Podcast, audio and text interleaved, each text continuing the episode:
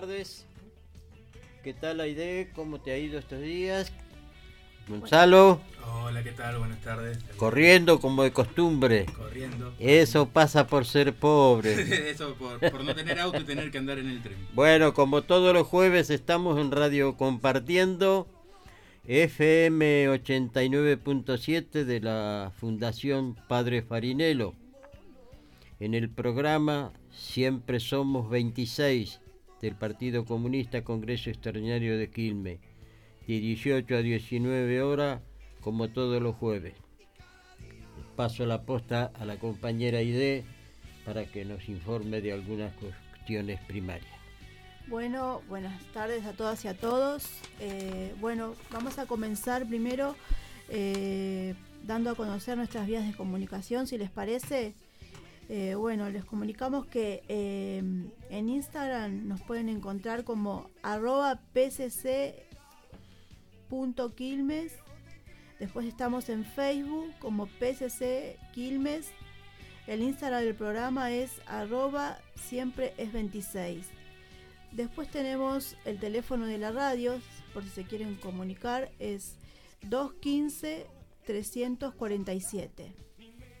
Bueno, esas son todas las vías de comunicación que tienen a su disposición para, para cualquier comentario que quieran hacernos, sugerencia, estamos abiertos y a, escuchar y, recibir.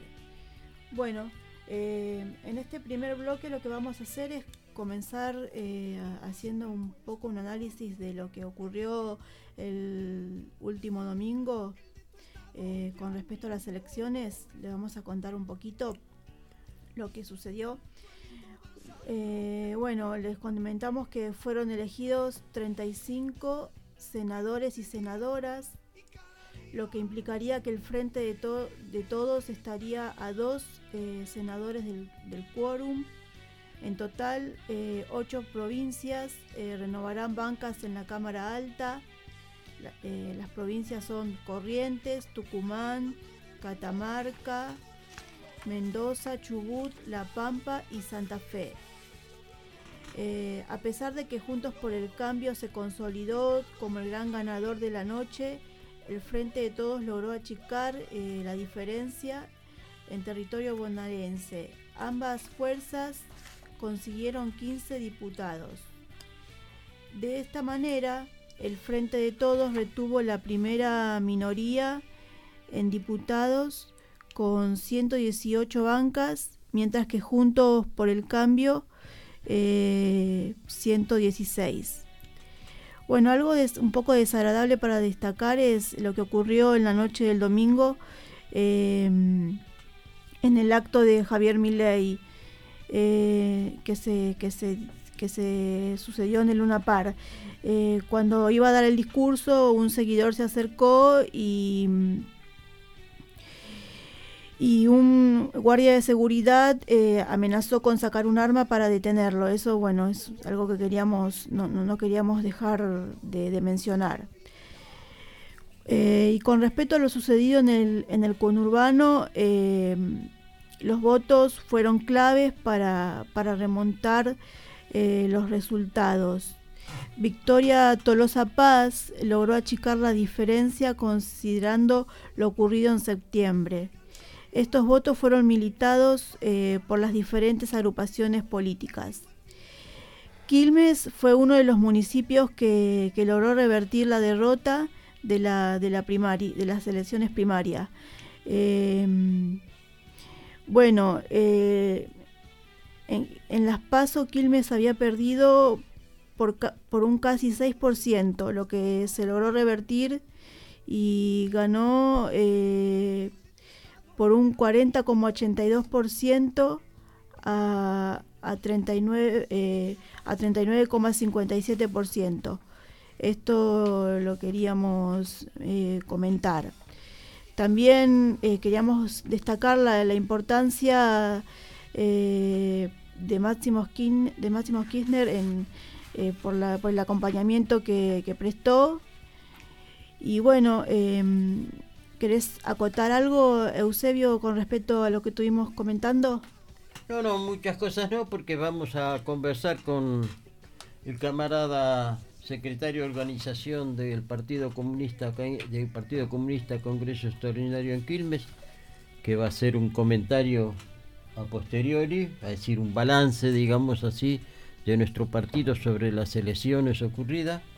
Y entonces ahí vamos a aprovechar para hacerle alguna pregunta si consideramos necesario. Bueno, perfecto. Entonces, eh, ¿qué te parece si vamos con un temita musical? Eh, vamos a escuchar Carnaval toda la vida de los fabulosos Cadillac. Este es un tema que pertenece al séptimo disco eh, titulado El León, lanzado en agosto del año 1992.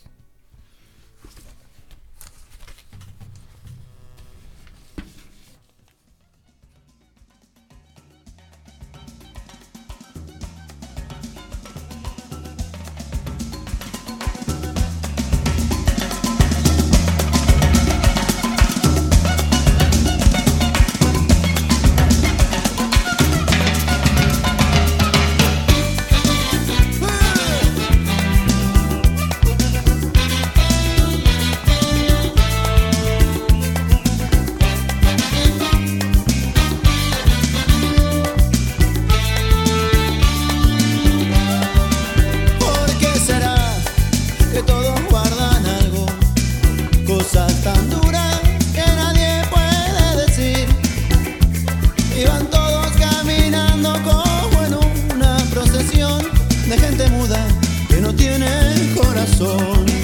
¿Por qué será?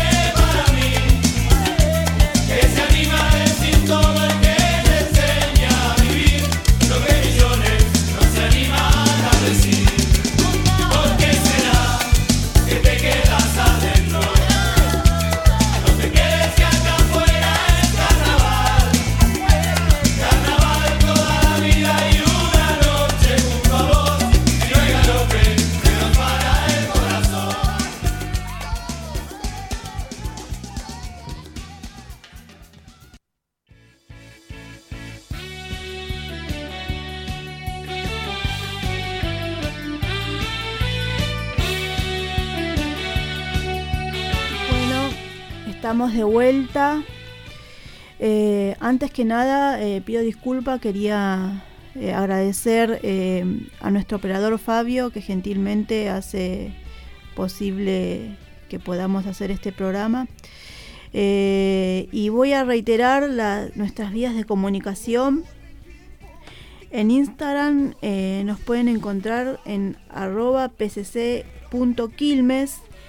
En Facebook en Facebook estamos como PCC Quilmes. Después tenemos el Instagram del, programa, arroba siempre es 26. Y el teléfono de la radio que es FM compartiendo 89.7 es 215-347. Bueno, muy bien. Eh, para hacer un, seguir eh, eh, ampliando sobre el tema de las elecciones, Hoy estamos, como bien lo dijo antes Eusebio, con Gonzalo Vallejos, que es nuestro, es nuestro secretario de organización. Así que Gonzalo, te damos la bienvenida nuevamente. Hola, ¿qué tal? Buenas tardes, Aide. Buenas tardes, Eusebio. ¿Cómo les va? Hola, ¿qué tal? Muy bien. Bueno, yo, yo estoy bien, estoy contento. Este, acá con este. No un espíritu triunfalista, ¿no? Porque la realidad es que, es que las elecciones las perdimos pero sí, digamos, esta remontada ha hecho que, podamos tomar la iniciativa de cara al 2023 y que nos haya quedado Ahí está, muchas gracias. Ahí se me escucha mejor. Este, decía que, bueno, eh, si bien perdimos las elecciones, este, las perdimos por un punto en la provincia de Buenos Aires y las perdimos también en, en el resto del país, eh, la derecha venía, digamos, este, eufórica, venía avasallante, pensando de que se venía un escenario en donde nos iban a, aplastar electoralmente, y la realidad es que tuvimos una remontada histórica en donde logramos recuperar este, un montón de, puntos y pasar de perder con el 33% en las pasos a este, perder este, con el 38% o un 39% de, de los votos que sacó Juntos en la provincia de Buenos Aires. Eso nos permite tomar la iniciativa este, y que quede este espíritu triunfalista en, nuestro frente, que fue el frente que perdió a nivel provincial y a nivel nacional, pero que quede también una sensación de derrota en los que fueron los ganadores de las elecciones, porque bueno, venían, digamos, este, malentonados este, con, la, con la posibilidad, digamos, de, de tener un triunfo mucho más abultado, este, anunciando ya, digamos, que, que venían por la Cámara de, este, por la presidencia de la Cámara de Diputados, digamos, con, con discursos golpistas, digamos, desestabilizadores, y, y poder llegar, digamos, a recuperar todos los votos que recuperamos nos da la tranquilidad de, bueno, poder ser la primer minoría, este, de estar eh, eh, a dos, como mencionaba Aide, digamos, a dos diputados, a dos senadores en la Cámara de Senadores, teniendo a Cristina como este, responsable ante un eventual desempate de, de desempatar. Así que, que nada, eso nos deja, nos deja una tranquilidad y nos deja, digamos, el camino mucho más allanado como para poder construir correlación de fuerza y poder ir a recuperar los votos que necesitamos este, de cara al 2023. Tenemos dos años este, de ahora en más, tenemos a la, a la militancia en la ofensiva, así que, que bueno, es, este, es una, linda, una linda oportunidad este, para salir a recuperar lo que nos falta y para seguir este, seguir este, construyendo conciencia popular y organización popular. Eh, tenemos también el ejemplo, no es la primera vez que perdemos unas elecciones legislativas, esto lo sabemos. Eh, hemos perdido otras elecciones legislativas, de hecho se van a cumplir 20 años sin ganar una elección legislativa, porque las últimas que ganamos fueron en el 2005, en aquella histórica gesta de la compañera Cristina Fernández derrotando al, al dualdismo y a todo ese PJ residual que quedó del menemato. Y en el 2025 van a ser las próximas elecciones legislativas, así que bueno, se van a cumplir efectivamente. Perder las elecciones legislativas no, no significó durante la década ganada, durante las gestiones de los compañeros Néstor y Cristina, que, que no se pudiera avanzar. De hecho, yo recordaba que, que en el 2009, luego de perder las elecciones legislativa es una de las primeras medidas, si no mal recuerdo, la primera medida que toma nuestra compañera Cristina Kirchner es por decreto anunciar la OH, digamos, ¿no? Es una medida que no solo significaba la redistribución de los ingresos este, en beneficio de los sectores populares, sino que se constituyó, digamos, en, lo que hoy es un, es un derecho este, para cientos de familias este, cientos de miles de familias. Así que, que bueno, yo creo que, que por ahí viene la cosa. Necesitamos tomar medidas de redistribución, necesitamos seguir con la militancia a la ofensiva y seguir construyendo de, de cara al 2023 para recuperar los votos que nos faltan y, y ganar las elecciones presidenciales que son las, las más importantes. No sé que tenés alguna opinión. Sí, yo siguiendo el problema de las batallas diría, hay un refrán que dice, la única batalla que se pierde es la que se abandona. Y un tal alma fuerte llegó a plantear, nunca te sientas vencido ni aún vencido, vale decir, no es una cuestión de resolver el problema con refranes, pero tienen validez y son posibles. Acá Gonzalo nos hablaba de, la remontada que tuvimos con respecto a, las pasas. Indudablemente fue un trabajo, digamos que recurrimos masivamente a los que son garantía para poder derrotar al enemigo, para evitar la vuelta al neoliberalismo. Acá Gonzalo decía que querían triunfar por muchos más puntos.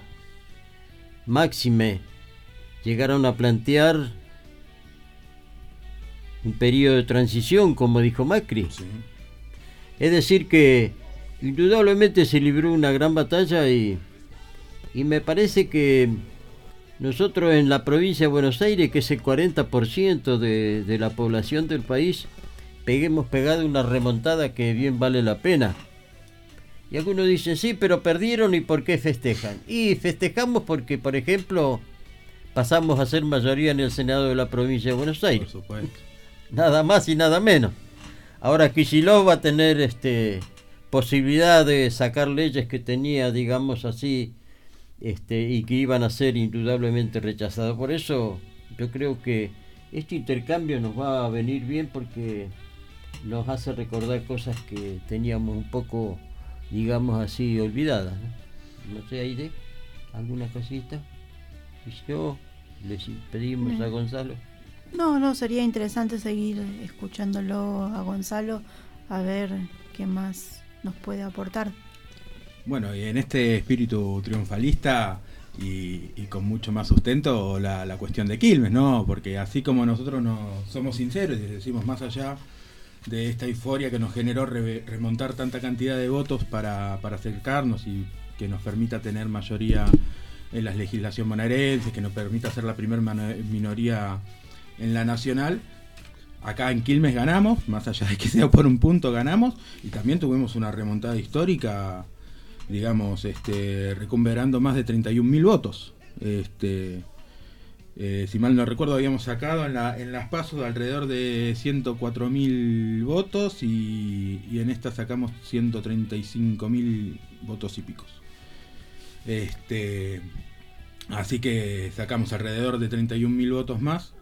Digamos ahí con nuestra intendenta Mayra Mendoza poniéndose también un poco al frente de la campaña y una remontada que también fue en coincidencia con casi toda la tercera sección electoral, en donde en Avellaneda, en Varela, en Verazate y en Almirante Brown también remontamos votos y eso es lo que nos permitió, digamos, desde la tercera, aportar la cantidad de votos necesarios como para tener esta remontada histórica en la provincia de Buenos Aires. El papel que jugamos acá eh, en zona sur, este, y como partido, ¿no? También desde el regional sur, este, y desde Quilmes, es es importante por, por esto, porque son los votos que nos permiten después poder este, achicar y poder sumar correlación de fuerza para, para el proyecto nacional y popular en la provincia de Buenos Aires. Sí, este, agregando a esto, es decir, comentarios porque todavía no está, es decir, si bien lo la, mayoría de diputados, de candidatos este, electos eh, ya están definidos, ahora vienen algunas peleas. Por ejemplo, Esper estaría a punto de perder un diputado en la provincia de Buenos Aires que pasaría a Randazo. Es decir, que todavía podemos... este Y, y nosotros los militantes del campo nacional y popular, las derrotas las la sentimos como, como desafíos, no como una derrota y, nos vamos a casa cosas peores hemos enfrentado. Hemos enfrentado la dictadura genocida que nos costó 30.000 desaparecidos. Hemos enfrentado golpes de Estado. Hemos enfrentado gobiernos como el de la Alianza, que nos dejó en el 2001 y el famoso que se vayan todos. Logramos eh, retomar la lucha, la militancia, y ayer quedó demostrado en el acto por la militancia. Algunos dicen es un acto peronista. Sí, es cierto. Nadie puede negar en la Argentina la capacidad de movilización y de participación y militancia que tiene el partido peronista, indudablemente. Nosotros, pero también nosotros nos sentimos parte. Los comunistas hemos este, tenido, digamos, situaciones muy complejas en, en nuestra larga trayectoria de lucha Hemos sufrido derrota, hemos sufrido muerte, hemos sufrido desapariciones y esto no nos ha doblegado. Y por eso yo quiero señalar una cosa. Hemos recuperado una parte en esta en legislativa que es muy importante. De gente con bronca, con bueno, son todos iguales, que no concurrió a votar en las pasos. Tengamos en cuenta que habíamos sacado el 65%, es decir, no habíamos sacado, sino que había votado el 65% de, del padrón electoral. Y ahora hemos llegado al 71% y algo. 72, 88 tengo anotado. Y, vamos a hacer... y lo que, lo que vale también, no sé si los compañeros están de acuerdo, en la provincia de Buenos Aires tenemos 12 millones, casi 500 mil electores. Solamente concurrieron a votar 9 millones 300 mil y algo, casi 400. Va a decir, todavía nos quedan 3 millones. Y queremos aclarar, no es que van a ser todos votos del frente de todo para las presidenciales, pero sí que vamos a tener un alto porcentaje. ¿Por qué? Porque la derecha tiene medios, tiene políticas en, ese sentido.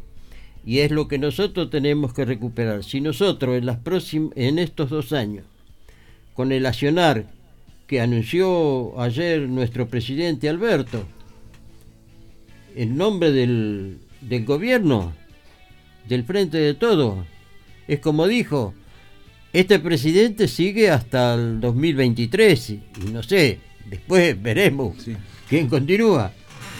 Pero las perspectivas son que tenemos dos años con una militancia firme, con una posibilidad de recuperar votos de gente que no fue a votar y en las presidenciales tenemos que crear las condiciones para cerrarle de una vez por todas el paso al neoliberalismo en sus distintas manifestaciones. Sí, por supuesto. Esa, esa, ah, sí, dale, Este, no, eh, que coincidía con vos, digamos, nosotros este, tenemos de dónde crecer, o sea, hubo un 72% de, de participación del padrón electoral, cuando en las legislativas siempre ronda el, el 76-77% y en las ejecutivas crece aún más. Son un montón de millones de personas, millones de bonaerenses en en el caso de la provincia, que no han ido a votar y que no han ido a votar porque saben, digamos, que Macri y la derecha no es el, la salida, digamos, a, la crisis que generó el mismo neoliberalismo y que generó la pandemia también. Este, y que tampoco encuentran una alternativa en, otras este, expresiones más marginales, como puede ser el trotskismo, como pueden ser los, los sectores de, de y de Miley.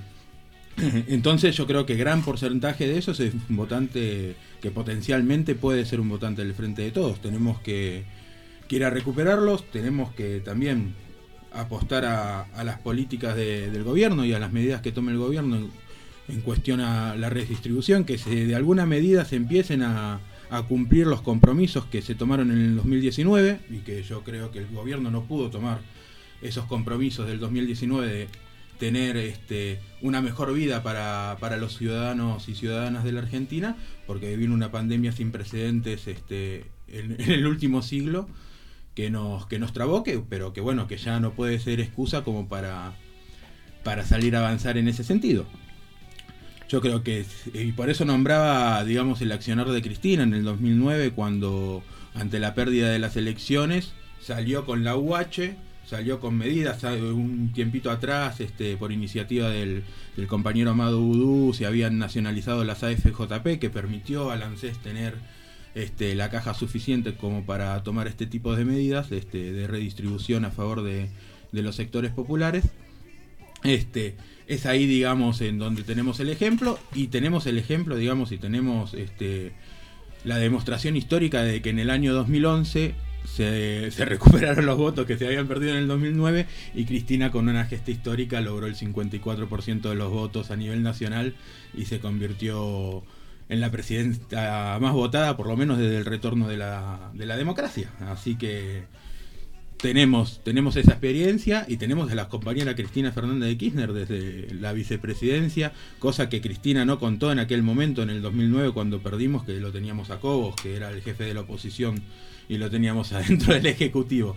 Entonces, en ese sentido, Alberto, nuestro presidente Alberto, tiene este, la tarea mucho más fácil, o por lo menos está mucho mejor asesorado de de lo que pudiera estar en aquel momento, que era un momento también muy complejo con la crisis del campo y que se logró salir bien, tomando medidas de redistribución. Entonces yo creo que va, va un poco por ahí, este, en el caso del Ejecutivo, la tarea que tiene que cumplir el Ejecutivo. Sí, sí, sí claro, perdona. Eh, eh, ¿Querías decir algo? Eh, no, no, me parece... No, yo a propósito de diagnóstico, porque estamos diagnosticando eh, eh, lo que va a pasar en nuestro país. No hace mucho tiempo un tal Nelson Castro, médico, periodista, hizo un diagnóstico a distancia de la enfermedad que padecía Cristina, la enfermedad de Ubri. Pero ahora tenemos un neurólogo, como Manes, que también pronostica a distancia, diagnostica a distancia. Y dijo que Alberto sufre, sufre de anos, anocna, anosognosia, una enfermedad que está vinculada a la pérdida de memoria o no reconocimiento de qué y no de sé cuánto. Pero ayer estuvo en, en C5N en el programa Minuto 1 y le preguntaron sobre qué opinaba, opinaba de mi ley. Y la respuesta fue, todas las extremas antisistema deben ser descartadas. Ojo con esto. ¿A qué se refería? ¿Acaso al nuevo el nuevo radicalismo que promociona tiene previsto proscribir o impedir de que algunos sectores, al margen de mi ley, porque nosotros, algunos sectores que planteamos el cambio de sistema, se refería al sistema económico social vigente en la Argentina, ¿O a qué sistema se refería? Por eso, cuando estos diagnósticos están vinculados a cortar el derecho a opinión el derecho de votar, el derecho a presentarse como candidato, me suena a reacción. Y por eso tenemos que estar atentos.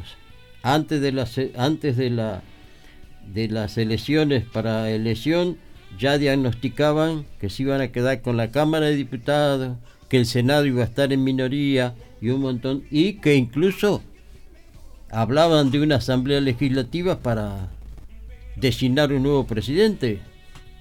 Cuidado, ¿eh? Señor Manes, tiene derecho a ser candidato, pero nosotros también tenemos derecho a participar. Yo creo, nosotros no somos ninguna extrema. Nosotros somos parte integrante del pueblo argentino y tenemos planteada nuestra línea política para cambiar el sistema. Si a eso se refiere, bueno, disputamos, disputaremos, conversaremos. En 2023 vamos a ver qué pasa. Nada más. Bueno, y después este, lo, que quería agregar un poco también, porque eh, yo venía reclamando esto, de bueno, necesitamos recuperar los votos y para recuperar los votos se, tienen que tomar medidas este, que vayan en el sentido de la redistribución de los ingresos, que se tiene que cumplir con los compromisos que, que tomamos como frente de todos en el año de 2019 y que al día de hoy todavía no se han cumplido porque los sectores populares la están pasando mal, o sea, nuestros compañeros de clase realmente la están pasando mal pero que son medidas que uno se las reclama al Poder Ejecutivo, que se las reclama al compañero Alberto Fernández, comprendiendo que nosotros también como Partido Comunista tenemos nuestra tarea, ¿no? Eh, en estas elecciones legislativas el, el trotskismo hizo una muy buena campaña, digamos, este el Frente de Izquierda hizo una muy buena campaña y nosotros como partido tenemos que salir a recuperar esos votos por izquierda salir a dar la discusión con los sectores de, izquierda, los sectores este, socialistas, marxistas, de que hoy votar al frente de izquierda es allanarle el camino a Macri, eh, es tirarse un tiro en el pie. Así que principalmente nuestro, nuestro aporte al frente de todos tiene que ir en esa dirección, digamos, como partido comunista sin bajar las banderas, por eso no nos disfrazamos eh, más allá de que pertenecemos a este frente, nos seguimos constituyendo como Partido Comunista y tenemos que salir a, recuperar los votos para direccionarlos hacia el campo nacional y popular, que es el único que puede evitar la vuelta del neoliberalismo y del macrismo a la Argentina, que son las expresiones, digamos, títeres del, de la embajada estadounidense acá en la Argentina. Así que bueno, ese es un poco nuestro papel como partido, pienso yo. Eh, bueno, eh, muy interesante todo lo, dicho. Eh, ¿Querés aportar algo más, Eusebio? No, no, por ahora no.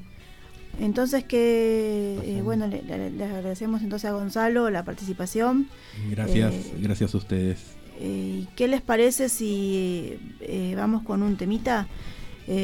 Naranjo en Flor de, de Piazzolla y Goyeneche es uno de los tangos más característicos de la, de la música rioplatense. Eh, es, de los hermanos Espósito, la letra fue escrita por Homero Espósito y la música eh, por su hermano Virgilio. Y bueno, vamos a escuchar la interpretación más famosa, que es la de Piazzolla y Goyeneche. Así que los dejamos con el, con el tema musical. Era más blanda que el agua, que el agua blanda era más fresca que el río. Naranjo en flor y en esa calle de estío, de calle perdida, dejó un pedazo de vida y se marchó.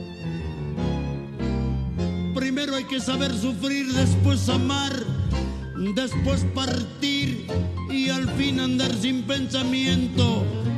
Perfume de naranjo en flor, promesas vanas de un amor que se escaparon con el viento. Después, ¿qué importa del después? Que toda mi vida es el ayer que me detiene en el pasado eterna y vieja juventud que me ha dejado acobardado como un pájaro sin luz.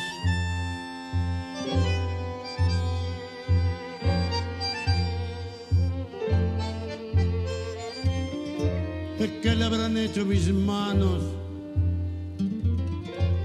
¿Qué le habrán hecho para dejarles en el pecho es tanto dolor? Dolor de vieja arboleda, de esquina, dejó un pedazo de vida, naranjo en flor.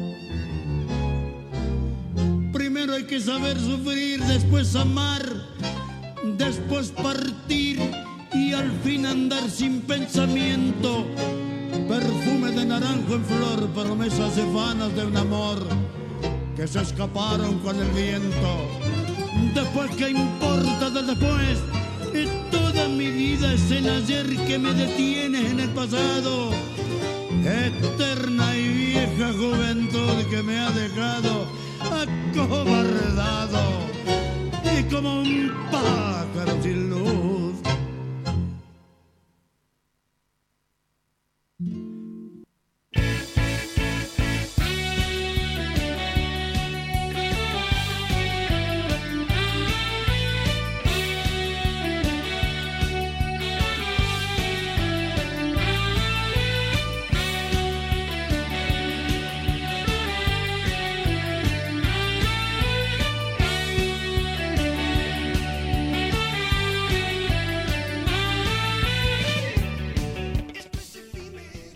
Otra vez acá.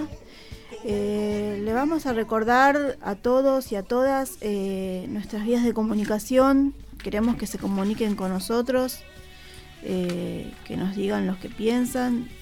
estamos abiertos a todos los comentarios que nos puedan hacer. bueno, les, recordamos, tenemos el Instagram arroba pcc.quilmes, Facebook PCC Quilmes y el Instagram del programa arroba siempre es 26. También tenemos el teléfono de la radio 215 347. Eh, les recordamos que estamos en FM compartiendo, en radio compartiendo 89.7.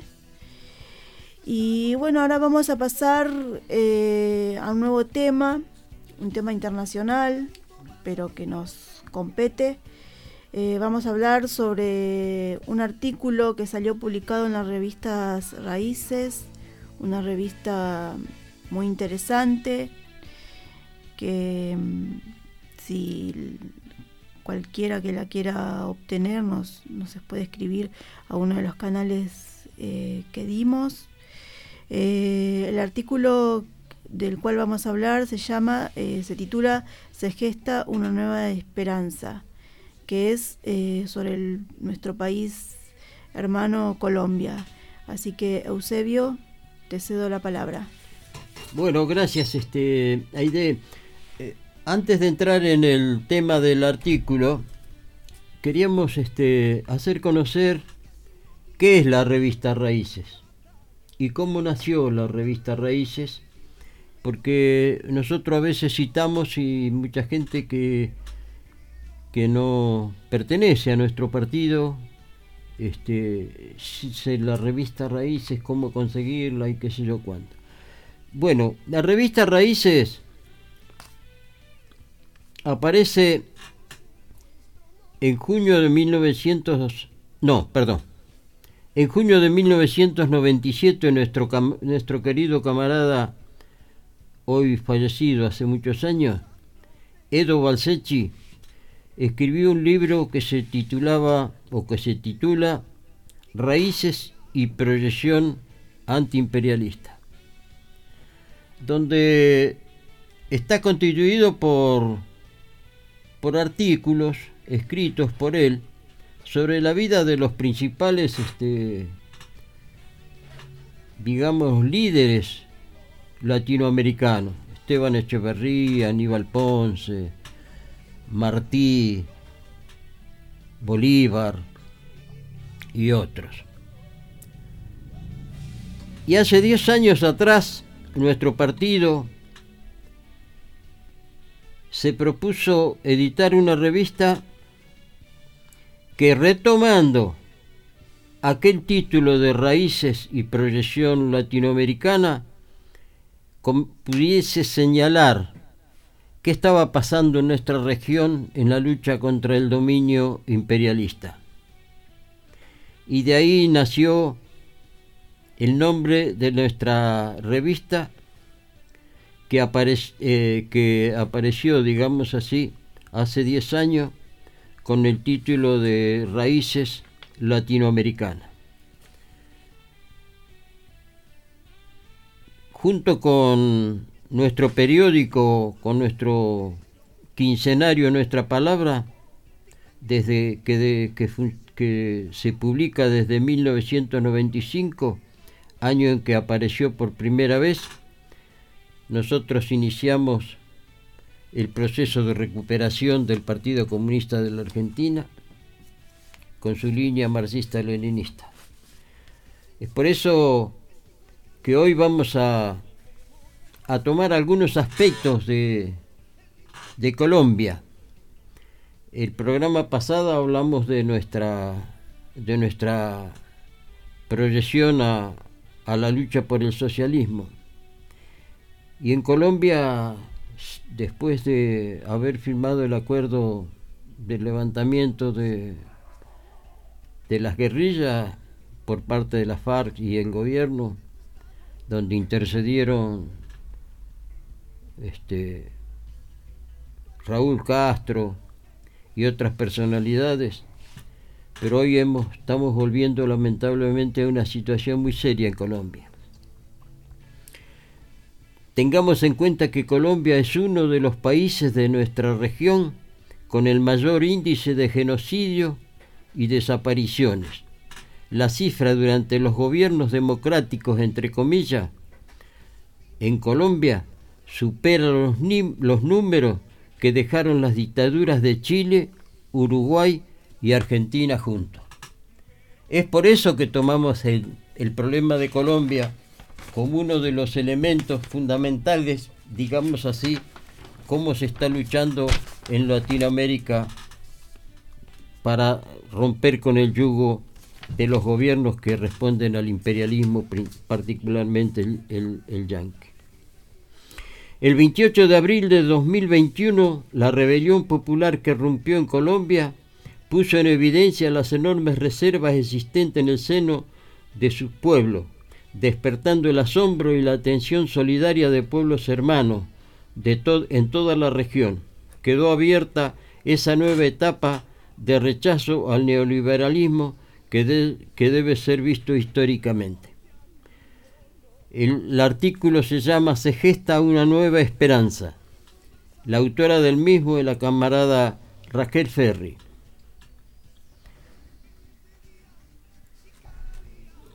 La la persistencia de la lucha y la, la resistencia heroica a la represión criminal son otros rasgos de que, que, definen nuevos momentos políticos. Ya hacia las elecciones presidenciales del 2018 había comenzado a perfilarse una perspectiva política a través de la candidatura de Constanzo Petro con el lema Colombia Humana Unión Democrática.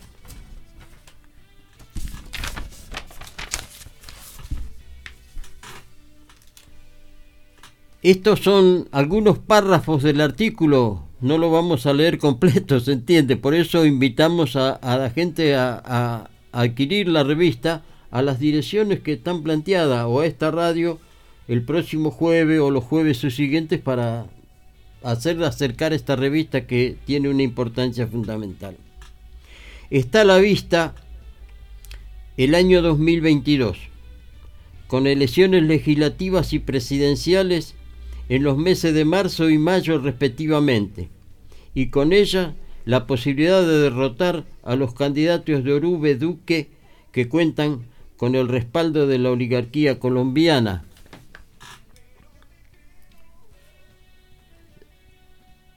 En un solo bloque con el imperialismo yanqui, ahora bajo la administración de Biden. Se observa el desplome de Duque y Uribe, y en particular la falta de una figura uribista para su sucesión. Mientras tanto, se consolida la nueva alternativa que lidera Gustavo Petro con Colombia Humana y Pacto Histórico y el Pacto Histórico. Si en, si en el 2018 ella emergió como una sorpresa, hoy casi un 60% la ve con simpatía encarna el cambio en las políticas económicas en cuanto al rol del Estado en materia de derechos sociales, en las formas de los valores y en el respaldo, principalmente en la juventud.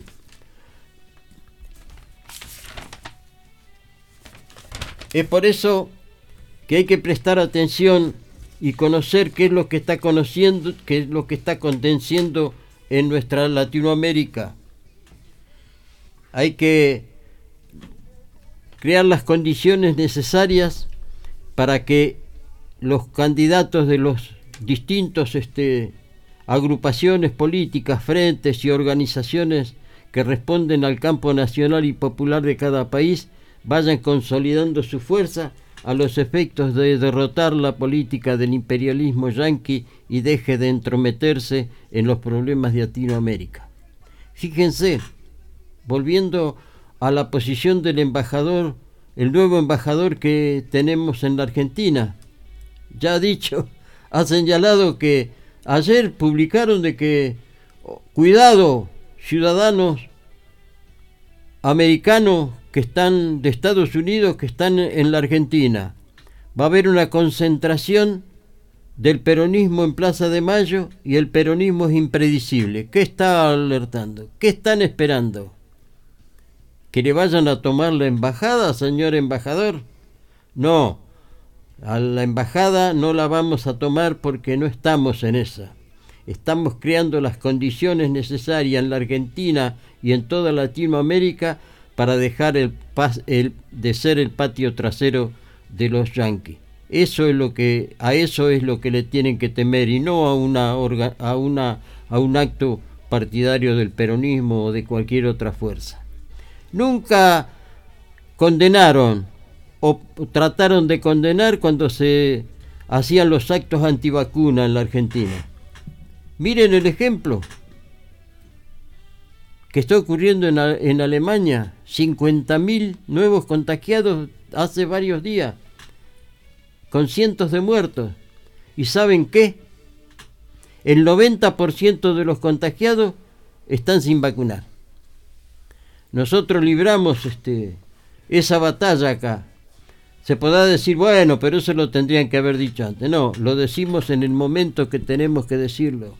Los antivacunas, los los que diagnostican enfermedades raras, rarísimas, están creando las condiciones para que en nuestro país surja algo que muchas veces le ha venido bien para seguir eh, aplastando los intereses nacionales y populares.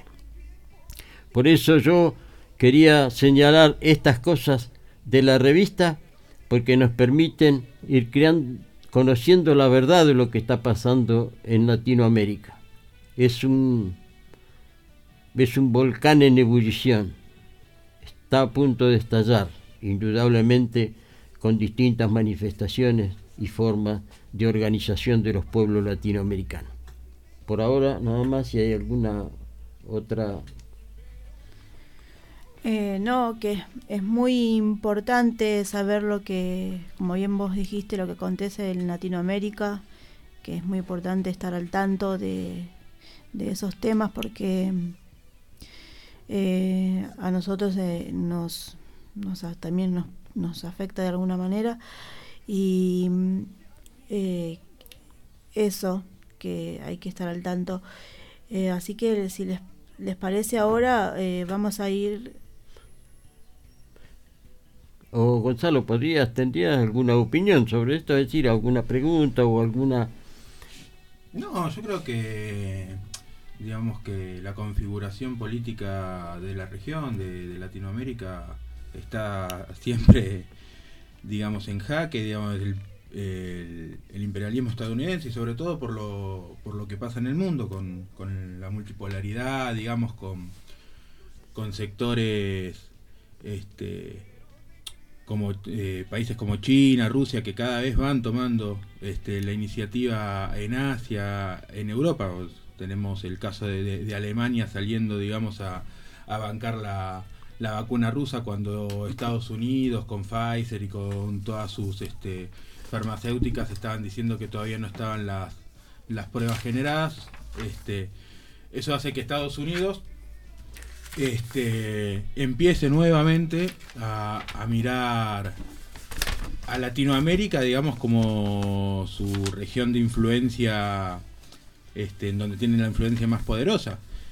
En ese sentido, este, se vuelven más agresivos eh, y buscan, digamos, como en algún momento fueron los contras en Nicaragua y hoy es estas expresiones paramilitares, parapoliciales que, que bancan al, uribismo en Colombia, digamos, este, buscan seguir teniendo la influencia en Latinoamérica. No obstante, la, los pueblos se organizan y por esto también tenemos estas movilizaciones eh, enormes en, en, Colombia, tenemos digamos este, la elección de Petro, la última elección de Petro y la que, y la que puede llegar a venir, que, que nos abren un escenario de disputa importante en, en, nuestra hermana República de Colombia y después nuevamente también todo lo que está pasando en Latinoamérica, lo, que ha sido digamos este, la victoria de Castillo en Perú, ahora en Chile se viene un balotaje, digamos, de los sectores populares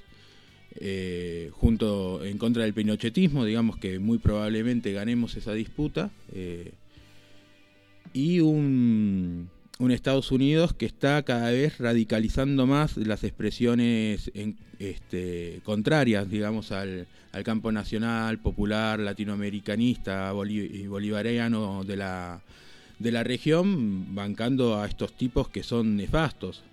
Siempre este, los estadounidenses, sobre todo en, los últimos años, trataban de buscar alternativas más de centro derecha. Hoy esas alternativas de centro derecha no logran, digamos, interpelar a las sociedades, entonces se va radicalizando más y están saliendo a cara tipos como el caso, digamos, de, del uribismo en, en Colombia o como ha sido Fujimori en Perú o como... Sí, adelante. Sí, quería agregar el, próximo, eh, la próxima intervención sobre Latinoamérica el jueves próximo. Este, vamos a tomar eh, los, las cuestiones ocurridas en Perú con la presidencia de Castillo. Qué, oportuno. Así que lo vamos a vincular estrechamente a esto. Porque todo tiene que ver con todo, como decía la señora. Cristina, Cristina Kirchner. Como dice Cristina, ¿no?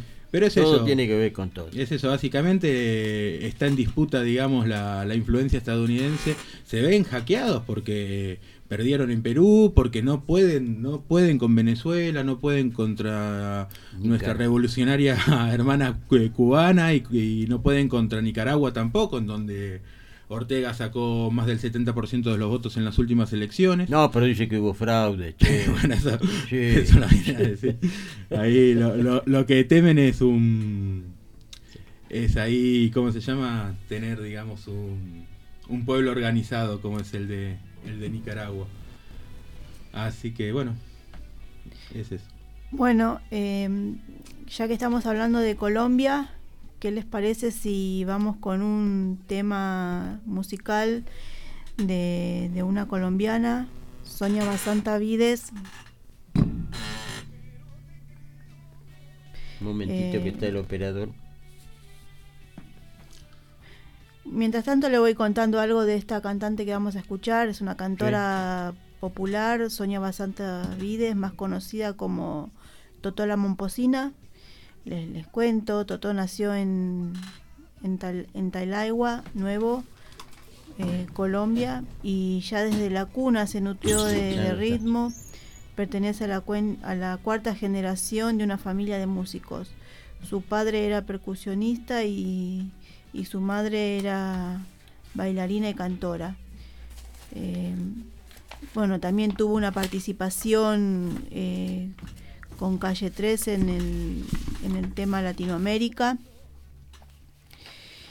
Eh, es una cantante muy, una cantora latinoamericana muy importante.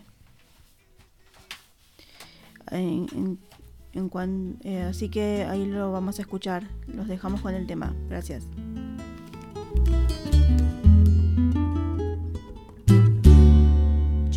Me llamo Cumbia, yo soy la reina por donde voy. No hay una cadera que se esté quieta donde yo estoy. Mi piel es morena como los cueros de mi tambor. Y mis hombros son un par de maracas que besa el sol. Y mis hombros son un par de maracas que besa el sol. Llevo en la garganta una fina flauta que Dios me dio. Canto de millo, ebrio de tabaco, aguardiente y ron.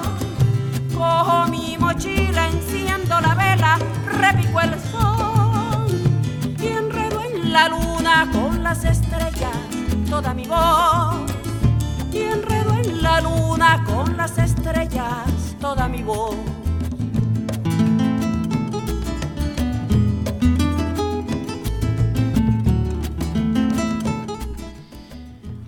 Bueno, eh, ya no estamos yendo. Le- les agradecemos a todos por, y a todas por, por estar acompañándonos.